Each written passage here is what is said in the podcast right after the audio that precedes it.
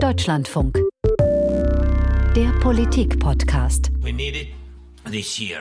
And this year, when I say this year, I mean this year. I mean this 2023. Folge nicht 2023, sondern 302 des Politik-Podcasts. Wir sprechen über den EU-Gipfel gestern hier in Brüssel, über den Sondergipfel mit dem Gast Zelensky. Wir haben ihn gerade gehört. Und mit mir sitzen hier zusammen zu meiner Linken.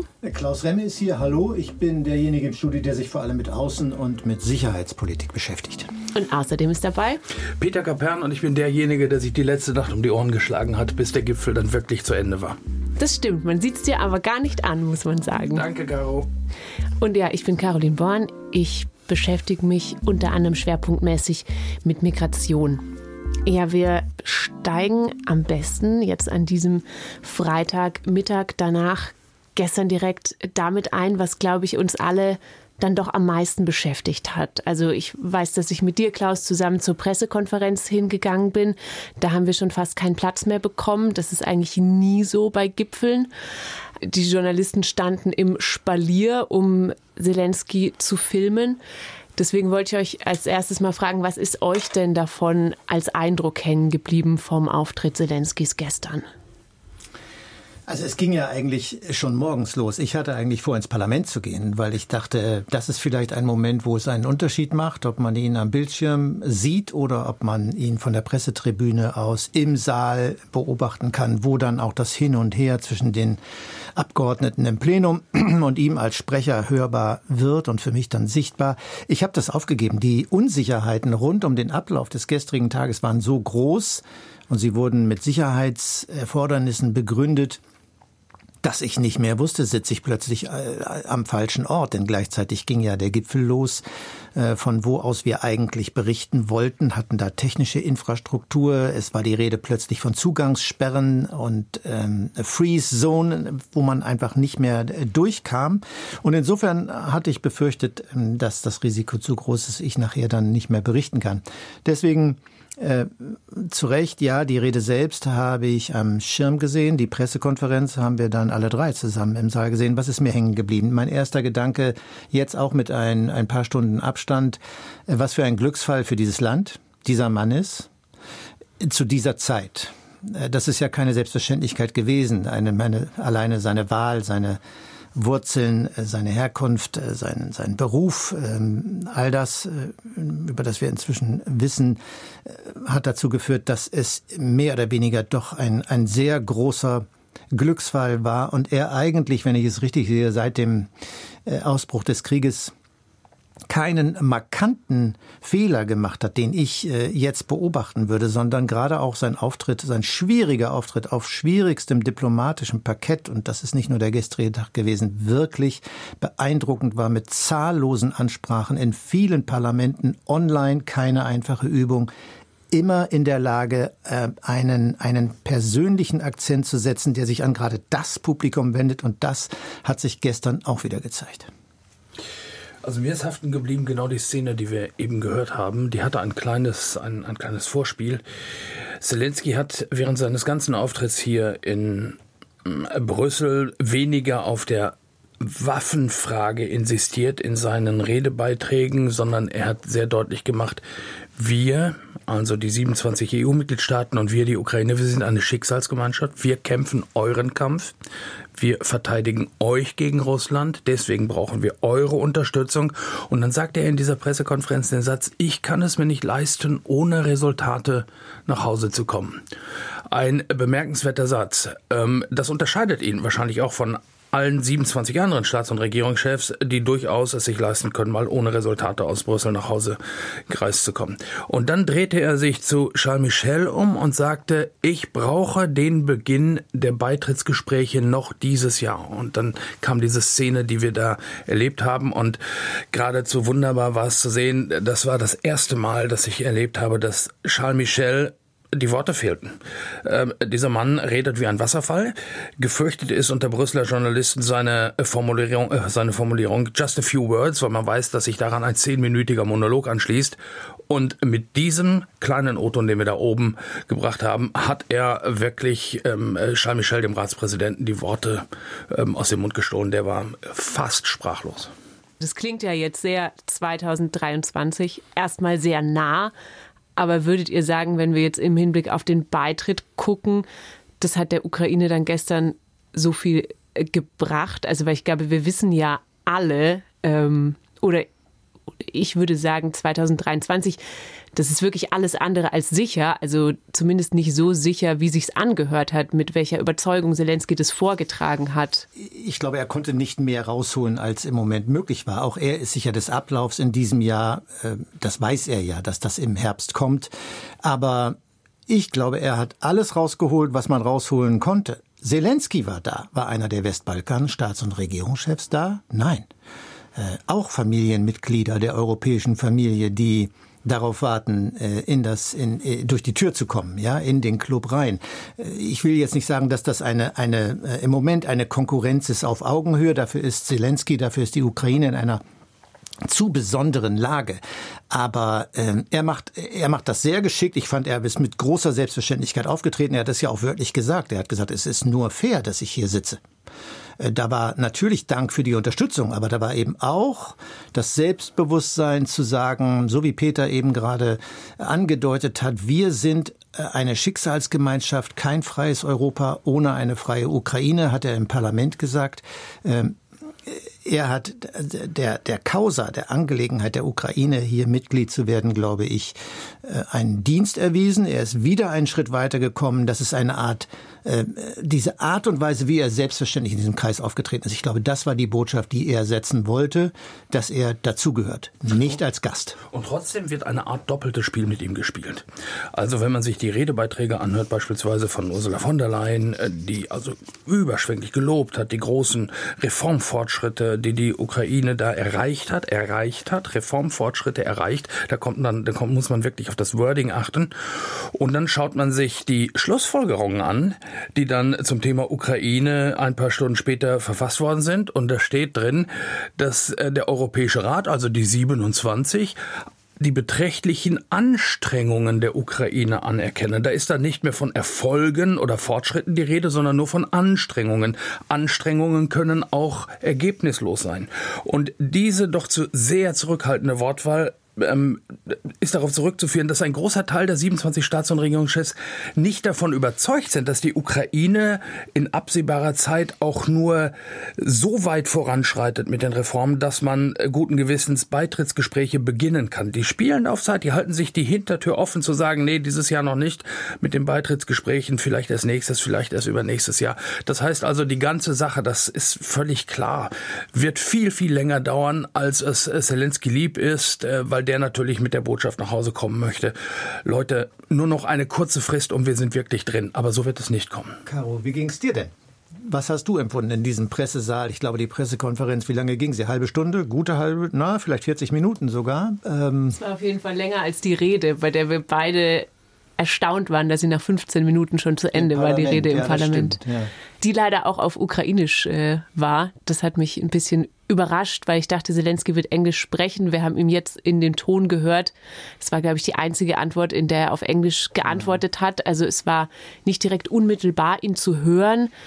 Ich fand aber trotzdem, dass er die Botschaft ganz gut, äh, so ähnlich wie du es auch beschrieben hast, Peter, an den Absender gerichtet hat. Also, dass er nochmal aufgerollt hat, warum werden auf dem Schlachtfeld auch europäische Werte verteidigt. Das ist ja so ein Satz, der wird gerne immer wieder gesagt. Und ich fand, gestern hat er das ganz gut mit Inhalt gefüllt, was dahinter steckt, weil das ja schon fast zu so einer Phrase verkommen ist. Also, dass er da nochmal aufgezählt hat, was er eigentlich Russland gegenüber sieht Russland, wo er eben sagte, da zählt der Einzelne nichts, das ist eine Gewaltherrschaft und dem gegenüber eben äh, den Lifestyle in Europa und ja. wo er eben sagt, wir wollen da eben nach Hause kommen, das, das ist unser Weg heim. Was mich auch noch ein bisschen überrascht hat, ist, ich habe ihn jetzt das erste Mal wirklich live erlebt was für ein kleines Männchen das ist. Er hat die Statur der EU-Kommissionspräsidentin Ursula von der Leyen. Also ich würde mal tippen, hm, wie groß ist er? 1,70, Klaus? Was meinst du? Ähm, schmächtig ist er auch. Und trotzdem, wenn er da ans Mikrofon geht, auf die, auf die Bühne kommt, ähm, der hat eine Verdrängung, der hat eine Präsenz, das hat mich, das hat mich wirklich beeindruckt. Das ist, also, das war wirklich eine Hausaufgabe, eine, also, eine Ansage. Er, er, ist, er, ist, er ist nicht groß, aber er ist er ist nicht schmächtig, ja. Ich habe ihn, ich habe ihn hier, schau ihn dir an, ja. Also ich meine, das ist ein, das ist nun nicht die Statur von Auf dem Ursula Foto, das Klaus Remmer mir gerade auf seinem Handy zeigt, sieht er sogar noch einen halben Kopf kürzer als Ursula von der Leyen aus. Über die Höhe reden, gebe ich dir recht, ja. Okay, gut. Ich habe über die Höhe geredet, ja. Es gibt den anderen Zelensky, das will ich noch mal kurz dazu sagen, weil ich finde nicht nur die Doppel, es ist nicht nur eine Doppelbotschaft, die die EU sendet und äh, hier Hoffnungen weckt, sondern ich finde, er klingt anders, wenn er bei einem solchen Auftritt wie gestern hier äh, Furore macht. Es war ja eine Euphorie in diesem Saal im Europäischen Parlament und wenn du dir zeitgleich äh, das Interview im Spiegel durchliest, ja, das unmittelbar vor der Reise geführt wurde, wo er einen viel härteren Ton anschlägt gegenüber Europa, wo er sagt, es ist doch lächerlich, sagt er, wenn ich zitiere zitiere frei dass, dass uns hier Unterstützung signalisiert wird und gleichzeitig äh, mit, mit dem Bewusstsein, möglicherweise gibt es eine 1% Wahrscheinlichkeit, dass Russland gewinnt, ihr hier Sanktionen umgeht und möglicherweise doch nur halbherzig hilft, um in diesem unwahrscheinlichen Fall der Fälle sagen zu können, äh, hallo Moskau, äh, wir, wir waren doch jetzt gar nicht so Feuer und Flamme für diese Ukraine. Das sind, das sind Spitzen, die setzt er auch sehr bewusst und äh, davon war gestern nichts zu hören.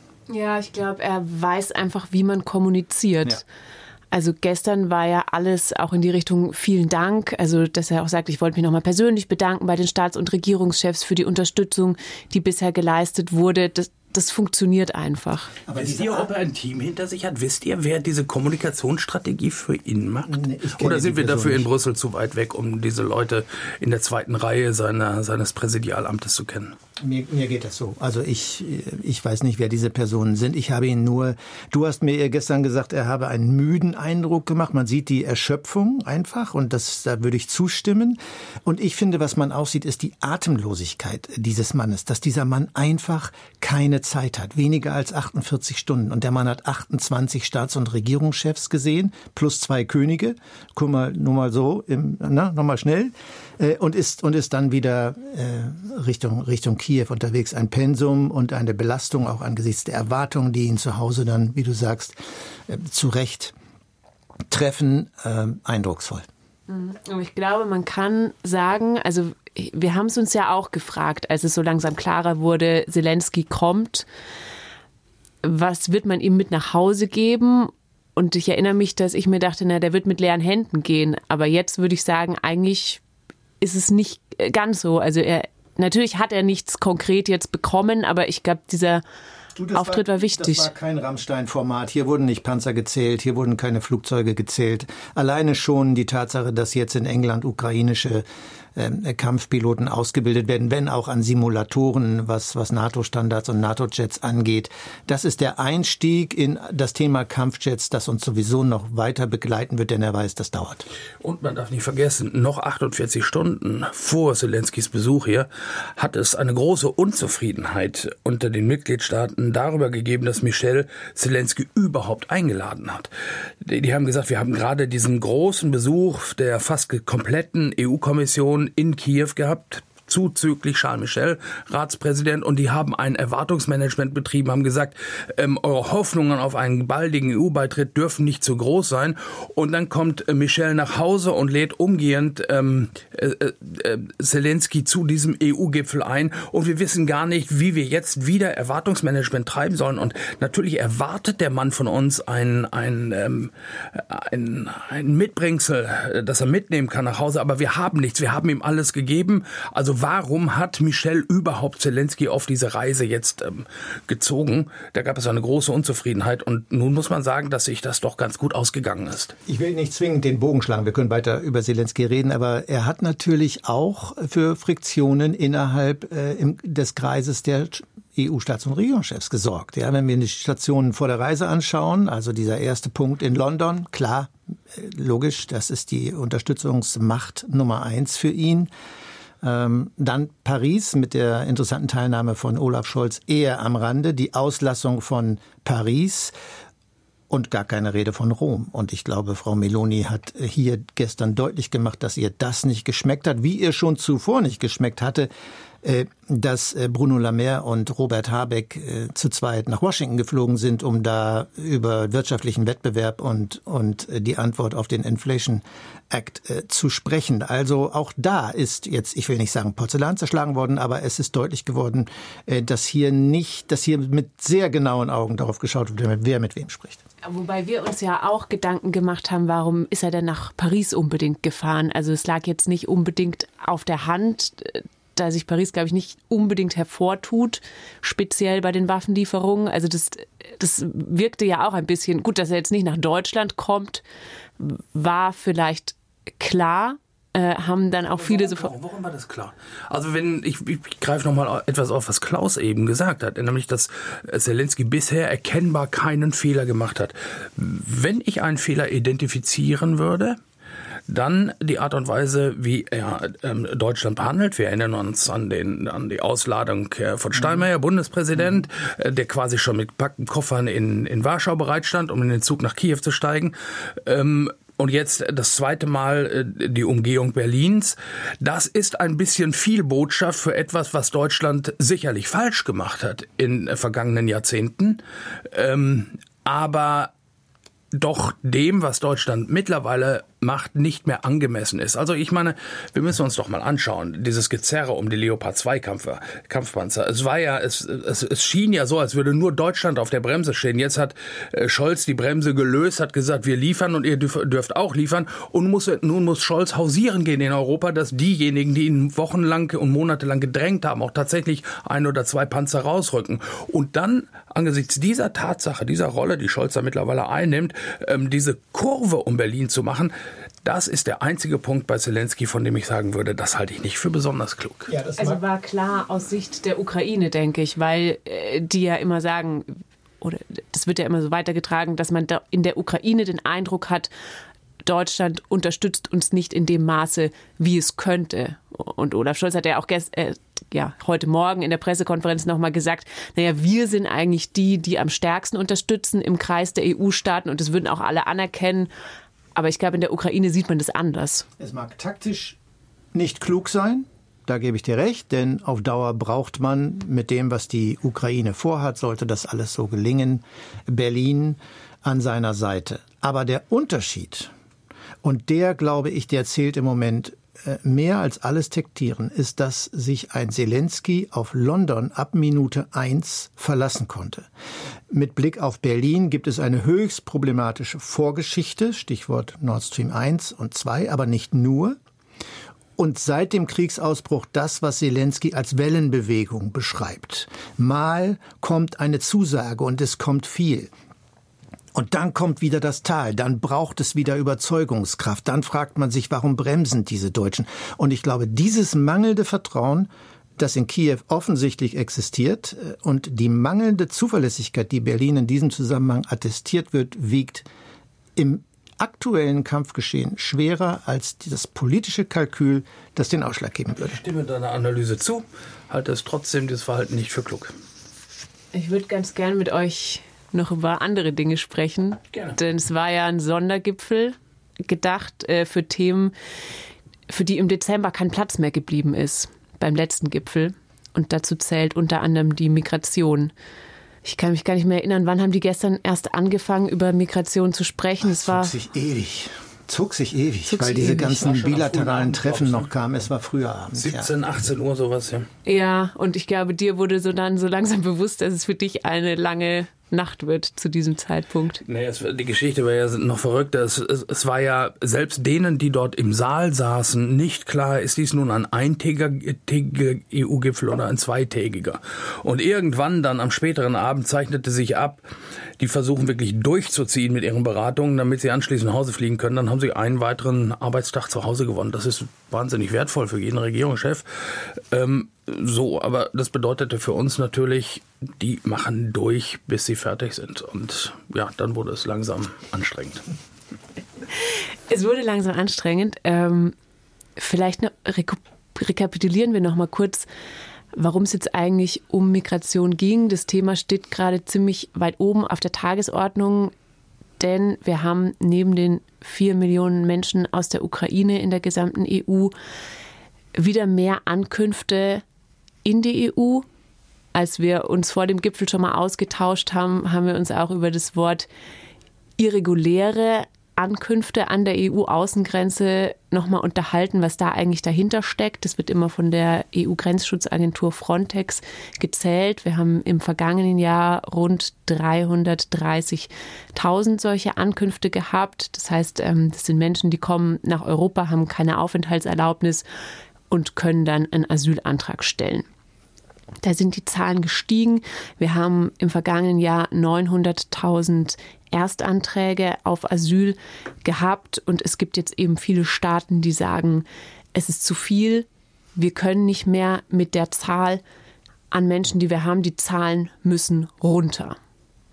Und in der Stimmung äh, ging, ging gestern der Gipfel los. Migration ist ja immer so ein Thema, wo man weiß, es wird schwierig, weil sich alle total über Kreuz liegen gucken wir mal drauf, was, was beschlossen wurde. Ähm das, ist ja, das ist ja ein Thema, das du äh, von uns dreien am meisten äh, unter der Lupe hast. Insofern interessiert mich, äh, was, was du denkst, wenn du auf die Gipfelerklärung schaust. Ich will noch ein, eine Facette dazu erwähnen. Jawohl, natürlich die äh, aktuelle Entwicklung vor den Außengrenzen, die steigende Zahl der, der Flüchtlinge, das ist eine Bewegung. Aber die andere, die interne Bewegung in der Europäischen Union der letzten Monate ist eben die wachsende Zahl von Staaten, äh, die bereit sind, dort äh, nach Taten zu rufen in Richtung Zäune und Mauern. Reden wir bestimmt gleich drüber. Wir haben eine wachsende Zahl von von äh, Regierungen und ich nenne Italien und Schweden, wo einfach äh, rechtslastige Kräfte am Werke sind, die den Chor natürlich erheblich äh, verstärken. Und das sind keine äh, unbedeutende Länder, Italien schon aufgrund seiner Größe nicht, Schweden, weil es im Moment die aktuelle Ratspräsidentschaft hat. Diese beiden Bewegungen, glaube ich, verstärken sich. Und so muss man dann äh, erklären, und so wird es vielleicht verständlich, warum ein Sondergipfel anberaumt wurde, um über diese Fragen zu sprechen. Ich glaube, man kann das noch ergänzen, Klaus, um den Mindset derjenigen, wo noch keine Rechtspopulisten ähm, regieren. Die sind im Panikmodus oder um es ganz, ganz profan zu sagen, denen geht der Arsch auf Grundeis, wenn man sich anschaut, was sich da in Mecklenburg-Vorpommern abgespielt hat mit Protesten. Die haben Angst, dass das um sich greift. Die haben Angst, dass das Migrationsthema wieder benutzt wird von Rechtsextremen, um, ähm, um die Macht zu erobern bei kommenden Wahlen. Das gilt für die Niederlande, das gilt für Frankreich, das gilt auch für Deutschland. Da ist auch noch nicht jeder Politiker sicher, dass die AfD für immer und ewig im Tal zwischen 8 und 14 Prozent ähm, endet. Das ist der eigentliche Antrieb dieser Staats- und Regierungschefs zu sagen, wir müssen jetzt wirklich die Reißleine ziehen. Die haben Angst, dass ihre Länder von Rechtspopulisten übernommen werden. Das ist die Basis, glaube ich. Ja, und deswegen hat sich, glaube ich, auch am stärksten Österreich hervorgetan. Du sagst es. Also da kamen die polternden Töne her, die wir gehört haben, dass wir jetzt Mauern brauchen. Und der, der, Kanzler hatte sich ja was vorgenommen. Du erinnerst den O-Ton vom letzten Gipfel, als er sagte, wir müssen das Tabu der Zäune brechen. Und da war eigentlich doch uns allen klar, okay, beim Sondergipfel äh, Fortsetzung folgt. Ja, das ist eine Kampagne Nehammers, die, die treibt er voran.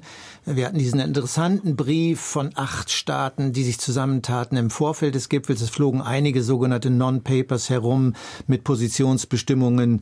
Äh, aber diesen Brief erinnere ich stark, wo ich dachte, da baut sich etwas auf, das kann ein Ratspräsident nicht ignorieren. Kanzler Karl Nehammer hat ja auch vor dem Gipfel nochmal gesagt, wenn nichts beschlossen wird zum Außengrenzschutz, dann blockiere ich die Gipfelerklärung. Also ja, der Ton war dementsprechend gesetzt und ich finde es. mal ins Papier gucken. Gibt es jetzt die EU-finanzierten Mauern und Zäune? Wie interpretierst du das, was da drin steht? Wer, man, man braucht dazu das Papier, um das zu verstehen. Also wir haben jetzt drin stehen, dass die Mitgliedstaaten wollen, dass die Kommission Gelder bereitstellt, um die Mitgliedstaaten zu unterstützen, und zwar beim Ausbau von Grenzschutzkapazitäten und Infrastruktur. Geht es noch ein bisschen weiter, Mitteln für die Überwachung, Luftüberwachung, Ausrüstung. Und da ist aber eigentlich das wichtige Wort Infrastruktur. Unverzüglich und umfangreich. Finanzielle ha, ja. Mittel. Ja, umfangreich. Zwei Milliarden, wenn man die Österreicher fragt, braucht es da. Also es ist ja nicht ganz klar, was gemeint ist, aber Ursula von der Leyen hat es in der Pressekonferenz nochmal spezifiziert, dass mit so einer Infrastruktur zum Beispiel Patrouillenfahrzeuge gemeint sein könnten, Kameras für alles, was du brauchst, um einen Wachtürme, Zaun. hat sie auch gesagt. Wachtürme. Wachtürme. Und normalerweise spannt sich von einem Wachturm zum anderen immer ein Zaun. Genau. Sie hat ja auch gesagt, ein Zaun allein reicht nicht. Und deswegen finde ich das mit dem Tabubrechen eigentlich nicht ganz korrekt, denn wir haben ja bereits Mauern und Zäune an vielen Außengrenzen der EU. Ja. Und jetzt ging es eben um die Frage, soll es dazu auch EU-Geld geben? Und das ist eine wichtige Frage, weil die EU-Kommission lange den Grundsatz gefahren hat, wir geben kein Geld aus dem EU-Haushalt für Mauern und Zäune. Und dieser Grundsatz, der wackelt mit dieser Formulierung, würde ich sagen, wenn es auch indirekt ist. Also Und diese, diese indirekte Finanzierung, die haben wir schon erlebt, die wird jetzt in diesem Gipfeldokument so deutlich niedergeschrieben wie bisher nicht, nämlich die Tatsache, dass die EU äh, für Mittel sorgt in den Nationalstaaten für Entlastung, äh, wo Dinge äh, finanziert werden, die den Staaten, die es wollen, Spielraum bleibt, um Zäune zu finanzieren. Also wenn- das ist der indirekte Weg. Wenn man Nehammers Jubel von ähm, heute ganz früh sich vor Augen führt, dann steht völlig zweifelsfrei fest, das Tabu der Zaun- und Mauerfinanzierung ist beerdigt. Das ist beerdigt und ich finde, es wird auch noch verstärkt dadurch, dass von der Leyen in der Pressekonferenz sagte, gut, wir geben dann mehr Geld von der EU, dann müssen die Nationalstaaten natürlich auch zahlen, weil sie sind zuständig für den Grenzschutz. Und Finanzierungsquelle Nummer drei sind bilaterale Zahlungen, denn sie hat auch nochmal darauf hingewiesen, wir hatten ja den Solidaritätsmechanismus, also dass Mitgliedstaaten den Mittelmeeranrainern Geflüchtete abnehmen im Rahmen von einer freiwilligen Erklärung, aber sie können eben auch Geld geben für solche Mauern. Das heißt, die Solidarität, die wir jetzt haben, ist eben Geld für den Mauerbau und das ist, glaube ich, es ist eine neue Stufe, so würde ich sagen. Ich habe eine Frage an euch beide. Was ich, und das ist wahrscheinlich ja dann doch ganz wichtig, wenn es um die Frage geht, bauen wir Zäune und äh, Mauern? Es gibt offenbar jenseits der politischen Agenda keine klare Antwort darauf, ob Zäune das Problem lösen. Doch, Klaus. Erzähl, dann, dann ist- was, was ist deine Sichtweise? Denn wenn wir, äh, wir haben unterschiedliche Minister gehört, die gesagt haben, natürlich, wir wissen, wir haben den Zaun, wir wissen, er hat gewirkt. Du sagst, Klaus, wir kommen aus einer Generation, wir haben die wirksamste aller Mauern gesehen, nämlich die, die Deutschland geteilt hat. Diese Mauer hat nur aus einem einzigen Grund einigermaßen funktioniert. Einigermaßen funktioniert. Nicht, weil sie als Mauer dort stand, sondern weil es dort auch noch einen Schießbefehl gab. Mauern funktionieren nicht. Mauern führen dazu, dass sich Menschen die Wege neben den Mauern suchen. Und wenn dann neue Mauern gebaut werden, dann suchen sie sich wieder neue Wege neben den Mauern. Und deswegen sage ich, dass das Problem mit Mauern nicht gelöst wird. Ich sehe es ähnlich. Ich glaube, wir können uns auch Beispiele heute angucken. Wir haben den Grenzzaun äh, an, zur spanischen Ela- Exklave Melilla, wo wir ähm, vergangenes Jahr ähm, eine große Gruppe von Migranten hatten, die diesen Zaun gestürmt hat, die über den Stacheldraht geklettert ist, wo es dann auch Tote gab. Also ich glaube, solche Mauern sorgen einfach dafür, dass es zu mehr Gewalt kommt aber Menschen finden Wege, wenn sie in die EU kommen wollen. Und die Mauern machen es ihnen ein bisschen schwerer und es kommt zu mehr Leid für die Menschen, die sie überwinden wollen. Aber sie halten die Menschen schlussendlich nicht davon ab. Ist das die Frage, ob damit eine dauerhafte Lösung des Problems verbunden ist oder ob wir damit im Moment die Zahlen drücken können, wenn wir das wollen. Ich bin äh, zum Beispiel, also es ist ja, nehmen wir die baltischen Staaten oder nehmen wir Litauen, um genau zu sein. Ja, Litauen sagt, äh, es gab Staaten wie Belarus, die haben dieses Problem instrumentalisiert äh, das Flüchtlingsproblem und haben für eine wirklich labile Situation an unserer Grenze gesorgt. Die sind der Meinung, der Zaun, der existiert, funktioniert. Ja, er funktioniert halt auch ziemlich hart. Ne? Also du hast dann Menschen im Grenzgebiet, die da ganz lange bei kalten Temperaturen ausharren und die kommen jetzt quasi nicht mehr weiter, sind da in einem Niemandsland, ähm, kommen nicht vor, kommen nicht zurück. Also sowas führt zu Gewalt, würde ich sagen. Und ich glaube, man muss auf solche Beispiele wie Belarus, man hat dann ja reagiert, dass man Fluglinien ähm, gestrichen hat und so weiter. Also ich glaube, man kann da anders reagieren. Und also natürlich wirken die Mauern in gewisser Weise so, dass sie abhalten. Aber du willst was sagen, Peter? Naja, ähm, ich meine, also erstmal muss man sich anschauen, diesem Zaun wird es relativ leicht gemacht zu funktionieren. Das sieht man schon, wenn man auf die Landkarte guckt und das mit den Migrationsrouten ver ähm, vergleicht. Dieser Zaun steht nicht mitten auf einer Migrationsroute, sondern der funktioniert nur, weil es ein Land braucht, das Flüchtlinge ja. nach Weißrussland fliegt, die dann ähm, Richtung Zaun ziehen oder Richtung äh, offene Grenze, wo dann später der Zaun gebaut worden ist. Und auch da kann ich jetzt wieder darauf verweisen, dass meine These ähm, vielleicht richtig ist. Ähm, seit dieser Zaun an der polnisch-belarussischen Grenze funktioniert, wie diese Regierungen sagen, ähm, gibt es Berichte darüber, dass Russland Flüchtlinge nach Kaliningrad fliegt. Und schon haben wir wieder die nächste Stelle, wo der Zaun oder die nächste Mauer okay. äh, fehlt.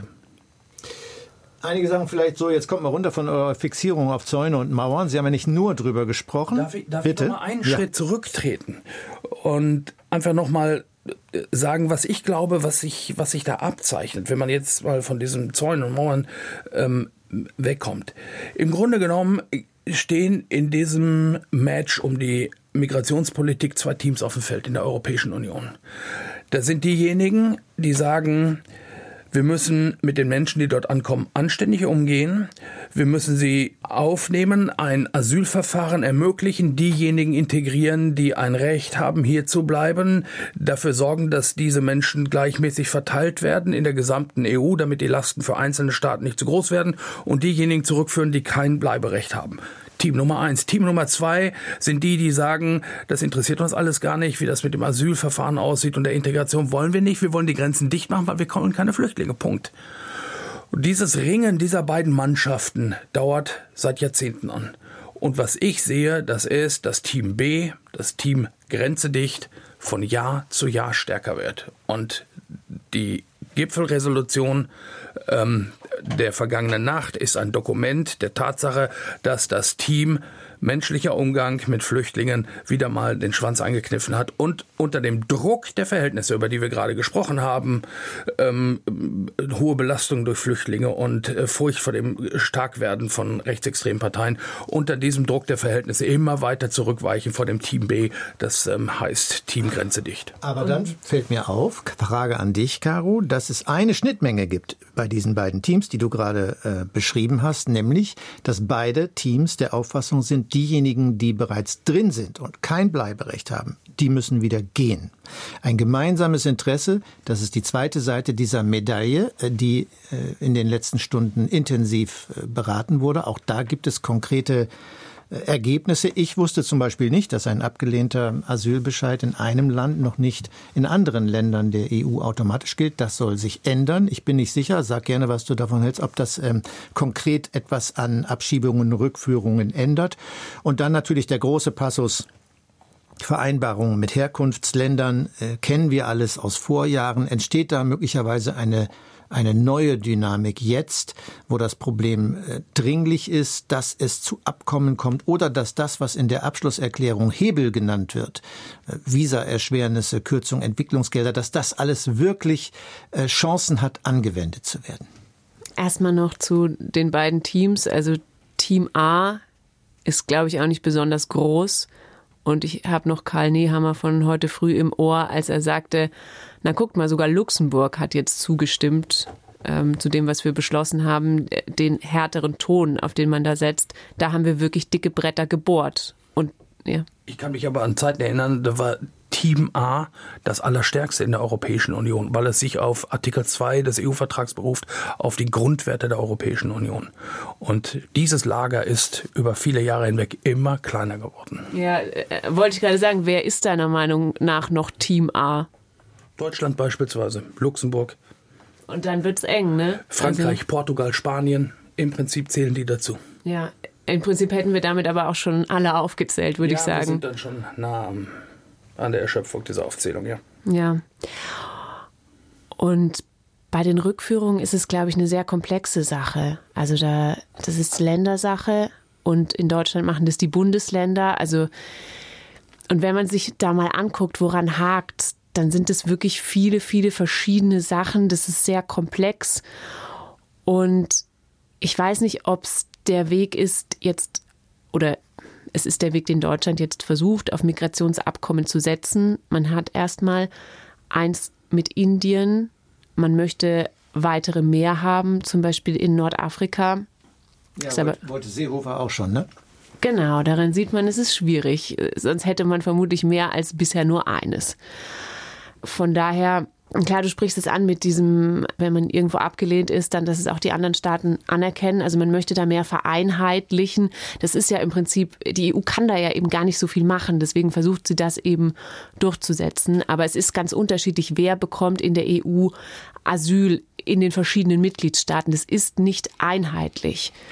Ja, ich sehe, es, ich sehe es eben nur als eine enorme offene, das ist aber ja auch nichts Neues, politische Flanke von Team A, wenn das nicht funktioniert. Wenn diese Rückführungsquoten bei 20, 22, 25 Prozent liegen, äh, dann ist Ärger programmiert und äh, dann verstehe ich jeden, der sagt, äh, daran muss sich etwas ändern. Ja, und trotzdem ist auch die Wahl der Mittel, die hier aufgezählt wird, ein Beleg dafür, dass die EU zunehmend verhärtet, dass die EU zunehmend ja, was soll ich sagen, ein Herz aus Stein kriegt. Ähm, vor zehn Jahren wäre wahrscheinlich ein EU-Politiker, der gesagt hätte, wir machen das so, wir fahren in die Herkunftsländer und sagen, wenn ihr eure abgelehnten Asylbewerber nicht zurücknehmt, dann streichen wir die, euch die Entwicklungshilfe. Der wäre wahrscheinlich niedergebrüllt worden im Sitzungssaal der Staats- und Regierungschefs. Heute verständigen sie sich darauf. Heute haben sie sich darauf verständigt und wir wollen aber noch ein bisschen mehr gucken, auf was sich noch verständigt wurde. Es gab nämlich noch ein zweites großes Thema und das ist die Antwort der Europäischen Union auf den US-amerikanischen Inflation Reduction Act, also harter Themenschnitt. Jetzt, die Kommission hat äh, letzte Woche ihre eigene grüne Industriestrategie vorgelegt als Antwort, ähm, wie sie darauf reagieren kann. Nicht nur darauf, auch auf andere Staaten, die großzügige Subventionen verteilen. Man will da das äh, Beihilferecht lockern, unter anderem. Ähm, man möchte schneller werden in den Genehmigungen für Beihilfen. Peter, ich sehe dich schon blättern. Mich würde erst mal interessieren, der riesengroße Streit über dieses Thema ist ja jetzt ausgeblieben bei dem Gipfel, oder? Ja, es ist noch nicht ganz so, dass die Kommission schon ihre Antwort vorgelegt hätte, sondern sie hat ähm, eine Kommunikation veröffentlicht. Das heißt, sie hat eine Mitteilung an die Mitgliedstaaten geschrieben und hat gesagt, so und so könnten wir das uns vorstellen. Sagt uns doch mal, was ihr davon haltet.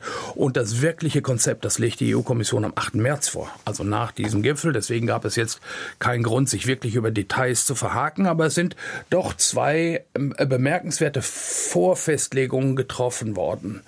Ähm, die eine Vorfestlegung ähm, besteht darin, dass ähm, auch unter Zustimmung des Bundeskanzlers, der hier, ich glaube, in Brüssel in seinem, ähm, während seines Aufenthalts zweimal gesagt hat, er wolle einen Subventionswettlauf auf jeden Fall verhindern, ähm, dass auch er einer Formulierung zugestimmt hat, die darauf hinausläuft, dass dieser Subventionswettlauf ähm, sehr wohl gestartet wird. Die in der Beihilfepolitik heißt es in dem Papier, müssen die Verfahren einfacher, schneller und berechenbarer werden.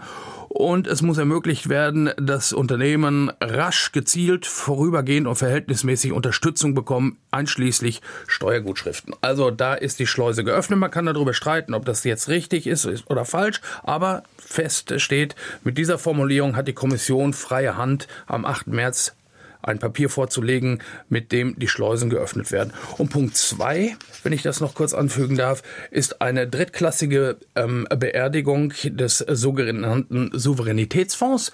Das heißt also, da soll ein neuer Topf nach den Ideen der EU-Kommission gegründet werden, ähm, aus dem ähm, große Infrastrukturprojekte gemeinsam finanziert werden. Das ist das Goodie für die Länder, die es sich gar nicht leisten können, ihre Industrie ähm, kräftig zu unterstützen über, über Subventionen und Steuergutschriften. Und äh, da heißt es jetzt hier in dem Papier lapidar, der Rat nimmt Kenntnis von der Absicht der Kommission, noch vor dem Sommer einen Vorschlag für einen Souveränitätsfonds vorzulegen. Wenn ich das übersetze, lautet das, macht euch ruhig die Arbeit, aber ihr könnt sie euch auch sparen, weil eine Chance hat diese Idee sowieso nicht. Das heißt, wir können jetzt auch nicht rechnen mit einer Debatte über neue Schulden, wenn du sagst, das ist jetzt eh beerdigt. Für meine Begriffe ist das das klare Signal, ähm, neue Schulden, sowas hat keine Chance. Oder ist es vielleicht der Tatsache geschuldet, dass wenn es ein Thema gab, das vorher auf der Agenda stand und nachher stiefmütterlich kurz abgehandelt wurde, ähm, im nächsten Gipfel oder im übernächsten März oder Juni eine stärkere Rolle spielen kann? Also dieses Thema wird garantiert wieder aufgegriffen werden in bei den folgenden ähm, Gipfeltreffen. Ganz alleine, ähm, weil ja die Kommission ihre Strategie, ihren, ihren konkreten Vorschlag erst Anfang März vorlegen wird und darüber wird dann zu reden sein. Darüber, das wird man dann ja dann auch irgendwie ähm, in Sack und Tüten bringen müssen und umsetzen müssen. Ja, das taucht wieder auf. Trotzdem, meine Prognose ist, neuer Schuldentopf nicht mehr nach dieser Formulierung, nach dieser, ach, die ist ja nicht mal butterweich, das ist ja gar nichts.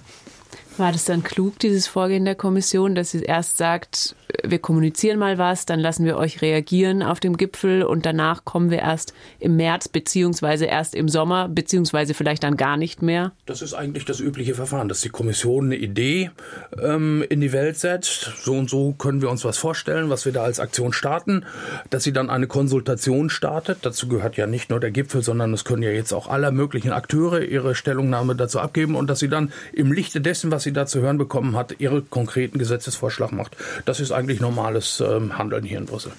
Äh, das wurde auch gestern in der Pressekonferenz gefragt. Man konzentriert sich ja jetzt stark auf die USA, aber vergisst man dadurch den Wettbewerb mit China? Oder die Kommission hat es ja auch immer wieder gesagt, es ist nicht nur die USA. Also wie würdet ihr es einschätzen? Ist die EU da gut aufgestellt? Nee, ich glaube, ähm, dass die EU-Kommission jetzt gerade den Fokus verschiebt. Das war ja bemerkenswert, als äh, Ursula von der Leyen in der letzten Woche ihr Konzept vorgestellt hat, ähm, dass sie die USA nur noch an dritter Stelle hinter China und Indien genannt hat. Ähm, dahinter steckt die strategische Absicht, ähm, jetzt keinen Konflikt, keinen Handelskonflikt mit den USA zu starten, sondern einfach zu sagen, komm, wenn die Geld locker machen, dann machen wir es auch. Und es dient alle, allemal dem Klimaschutz und leisten werden wir es uns auch schon irgendwie können. Und jetzt bloß keinen kein, kein Handelskrieg mit den USA, kein Streit bei der WTO, ähm, sondern lieber Schulter an Schulter, beispielsweise, um das Verhältnis zu China neu zu definieren. Ich, ich, ich, muss das Interview, ich muss das Interview von, von Zelensky im Spiegel nochmal zitieren. Da sagte er nämlich, äh, im Krieg hat die Minute keine 60 Sekunden. Einfach um zu zeigen, wie viel Zeitdruck da ist für die Ukraine. Ich habe gerade auf die Uhr geschaut und habe gemerkt, unsere Minute hat 60 Sekunden und es ist viel Zeit verstrichen. Wollen wir Schluss machen? Ich glaube, es ist keine offene Frage. Ich, es war es ein bisschen so wie beim Gipfel, dass das Wirtschaftsthema auch bei uns im Podcast ein bisschen hinten runtergefallen ist. Aber ich denke, wir sprechen nochmal drüber. Wir haben im März ja den nächsten Gipfel. Jetzt hatten wir erstmal Folge 302 des Politik-Podcasts und ich kann schon mal auf die nächste hinweisen, die am Montagnachmittag entstehen wird in Berlin bei unseren Kollegen dort. Die beschäftigen sich nämlich mit den Wahlwiederholungen in Berlin. Am Sonntag ist es da soweit, ob es diesmal klappt. Und wenn Sie Schilderungen haben, wenn Sie zum Beispiel Unregelmäßigkeiten mitbekommen haben oder aber auch wenn Sie einfach Fragen haben zu dem Thema an unsere Korrespondenten in Berlin, dann können Sie unter anderem eine Sprachnachricht schicken via WhatsApp oder Signal an 0160 9130 7007 oder der gewohnte Weg über die E-Mail-Adresse politikpodcast.deutschlandfunk.de. Dahin natürlich auch gerne Feedback. Wir freuen uns und äh, sagen Tschüss und wünschen ein schönes Wochenende. Ja, tschüss, schönes Wochenende. Ciao.